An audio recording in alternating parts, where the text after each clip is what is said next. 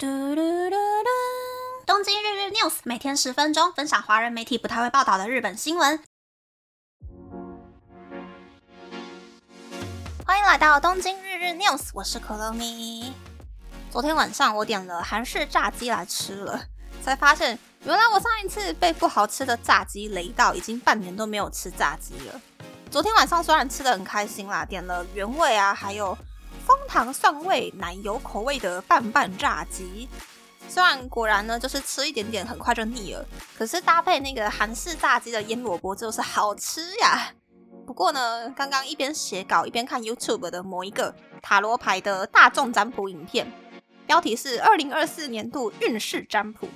的那个影片的时候呢，最开头就出现了二零二四年选 B 的朋友可能会吃的很好，会变胖。的结论，我整个是哦背脊发凉哎，比前面看那个老王的鬼故事影片还要可怕，整个大傻眼。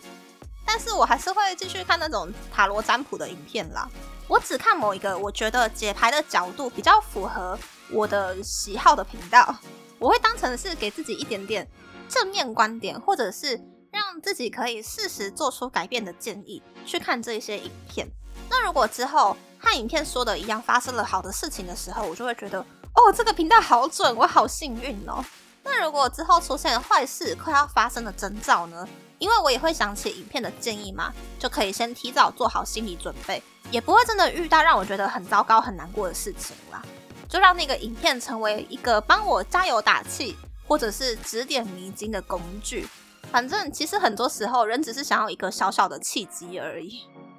那么，那么开始介绍新闻喽。日本传统的女性内衣品牌业绩下滑，甚至赢不过平价服饰品牌斯梦乐的商品。连知名的丝袜品牌 Azuki 也预计出现连续六年业绩亏损的局面。而这些品牌的共同点就是太晚应对出现剧烈变化的消费者的需求。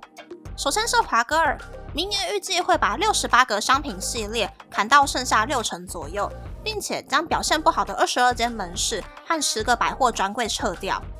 而且目前也在公司内募集一百五十名愿意在明年四月底离职的员工，希望能够借此获得日币六十亿元的经费，改善公司的架构。华格尔今年四到九月，日本国内的业绩比去年同时期下降百分之三点三。旗下的另一个知名品牌 Peach John 业绩也减少了百分之八点七，而华歌尔整体销售状况最不好的是中价位的商品，例如 Win 品牌的业绩就下降了百分之九。华歌尔是日本的老字号内衣品牌，主打配合日本人的身形，制造质量还有缝纫技术优秀的商品，商品的系列很多，可以满足女性消费者的多种需求。在过去。华歌尔跟最大的竞争对手，也就是主打天使胸罩的戴安芬，贩售了许多设计优美，而且相较之下穿起来比较舒服的内衣。但现在消费者比起设计，更注重内衣穿起来有没有绑住身体的感觉，也不愿意花大钱买内衣。尤其在疫情期间，待在家里的时间变多了以后，这个倾向也越来越明显。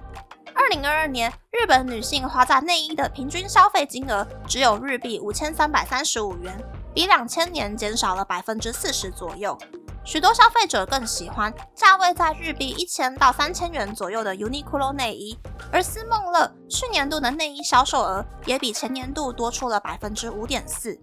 没有及时对消费者的意识变化做出反应的华歌尔，现在最重要的就是要整理过多的商品系列。除了继续钻研高品质、高价位的商品，也要重新整理公司整体的事业规划。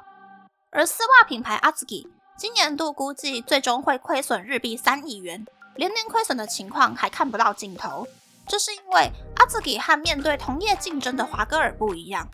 ，Azuki 是日本最大的丝袜品牌，没有竞争对手。业绩下滑的主因是日本人不穿丝袜了。根据日本袜子协会的数据。去年日本国内制造的连裤袜只有三千两百万双，比前年少了百分之十五，和疫情前的二零一九年相比少了大约四成。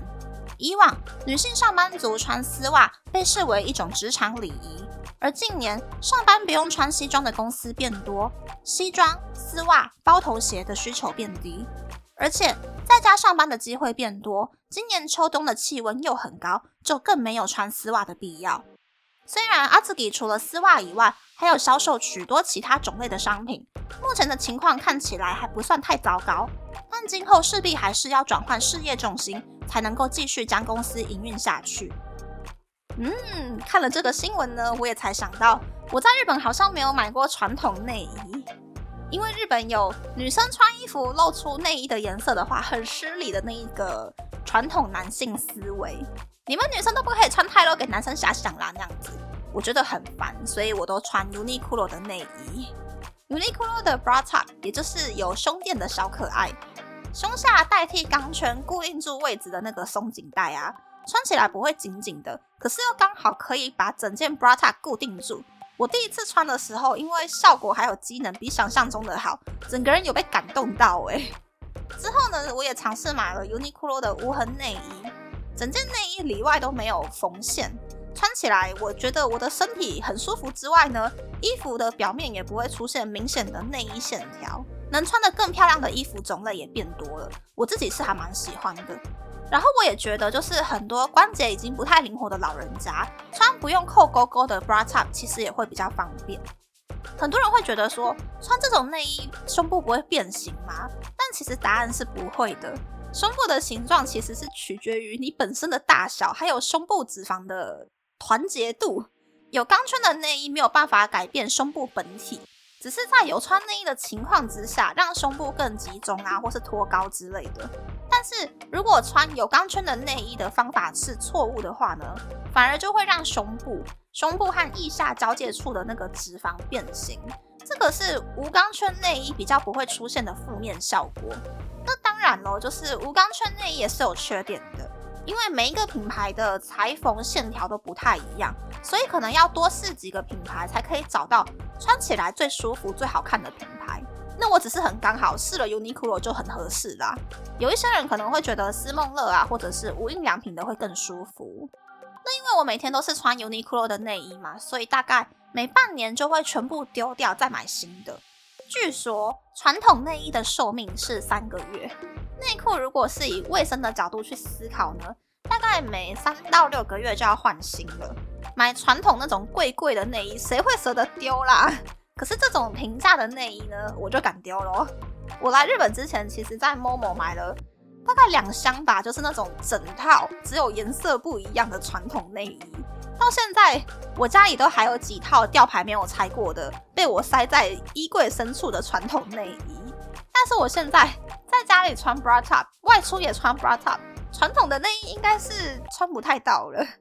是这一边呢，我还是要帮华哥尔讲话。就是我以前学生时期有去华歌尔的工厂参观，就看到他当时广告主打的一件超级漂亮的蕾丝内衣，一件呢就要用三十三块布料手工去缝制。如果要让内衣的蕾丝左右对称的话呢，那布料的成本呢就会更高。所以十五年前一件内衣卖台币三千块，其实真的不算贵。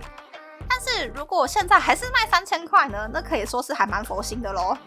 所以最后我还是建议大家，如果要去买什么约会用战袍内衣呀，或者是穿婚纱的时候用的一些特殊内衣的话呢，还是可以去华歌尔之类的专柜品牌去购买。那那么这次的分享就到这边，不知道大家喜不喜欢这样的节目呢？欢迎大家留言和我分享你的想法。喜欢这个节目的朋友，可以在 Apple、Spotify、三 on KKBox、First Story、Mixer Box、Podcast 平台和 YouTube 订阅《东京日日 News》，多多按赞、评分，或是在三 on 小额赞助这个节目，还可以在 Instagram 追踪《东京日日 News》JJ Tokyo 的账号哦。拜拜